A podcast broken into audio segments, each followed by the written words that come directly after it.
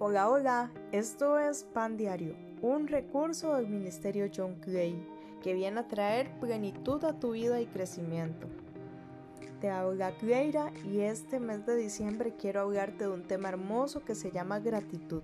Pero hoy quiero hablarte de gratitud en lo bueno y en lo que no es tan bueno, en lo que a veces solemos llamar malo. Y ante esto me encuentro un versículo de, de 1 Timoteo 4:4. Dice así, ya que todo lo que Dios creó es bueno, no deberíamos rechazar nada, sino recibirlo con gratitud.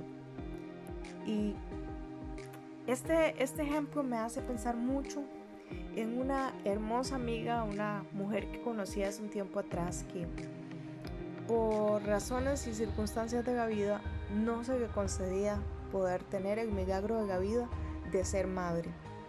Lo intentó a través de la ciencia y no lo logró. Sin embargo, pasado el tiempo, el Señor le concedió de forma natural ser, madre. Pero junto con esto, los médicos le dieron la noticia de que su bebita no venía del todo sana. Tenía ciertos problemas congénitos que afectarían su, su vida normal. Ante esta noticia, ella pudo eh, reclamar, pudo hacer berrinche como llamamos, pero si una cosa ella tenía era que decía, como sea, estoy agradecida porque Dios me está concediendo el milagro y el privilegio de ser madre. Y esta mujer ha amado a su niña y ha hecho de su niña su mejor tesoro y la ha disfrutado al máximo.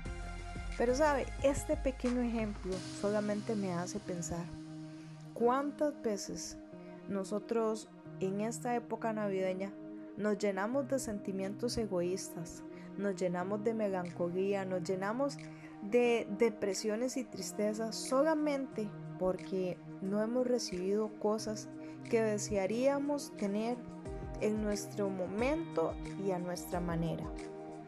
Y en esto nosotros tenemos que entender que la palabra de Dios es exacta y específica. Y hay un versículo en Eclesiastés 3:11 que dice que sin embargo Dios lo hizo hermoso para el momento apropiado. ¿Sabe? Lo que sea que en tu vida tengas que recibir, Dios lo va a hacer hermoso para el momento cuando Él considere apropiado. Cuando Él considere que tu corazón está preparado, cuando el Señor conozca y, pueda ver en ti que hay un corazón agradecido. Ser agradecido es apartar esa mala memoria que nos permite ver las cosas buenas que Él nos da.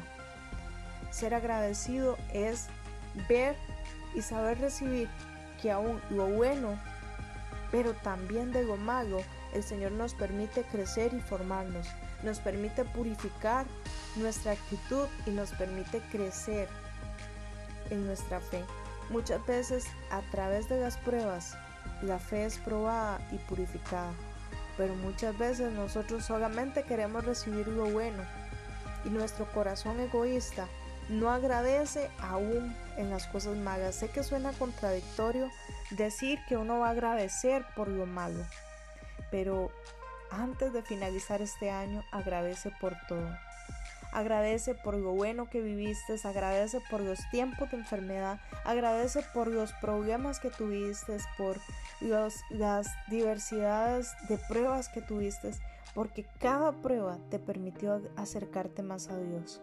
Y si tu corazón se ha alejado de Él, solamente estás creciendo en tu egoísmo, solamente estás creciendo en, en esa rebeldía y ese corazón necio que te aleja más y más de Dios. Permitamos que este tiempo sea un tiempo de gratitud y aprendamos a agradecer lo bueno y lo malo.